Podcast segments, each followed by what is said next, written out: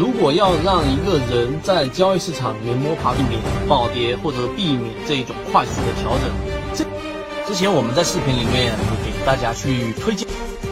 学缠论，学什么？学缠论，要学缠论的理子。缠论的理子是包容，具体如下：一、缠论包容抄底逃顶的方法，具体表现的背驰；二、缠论包容做趋势的方法，具体表现是三买卖点；三、缠论包容做震荡的方法，具体是中枢里的操作；四、缠论包容日内交易，因为你在任何级别都可以找到缠论买卖点；五、缠论包容波段交易，因为你在任何级别都能找到缠论买卖点；六、缠论包容长线交易，因为你在任何级别都能遭到缠论买卖点；七、缠论包容 K 线理论，因为 K 线理论的买卖点的大概率也是缠论的买卖点或者缠论买卖点的延续；八、缠论包容 MACD，因为 MACD 的买卖点大概率也是缠论的买卖点或者缠论买卖点的延续。九、缠论包容均线，因为均线的买卖点大概率也是缠论的买卖点或者缠论买卖点的延续。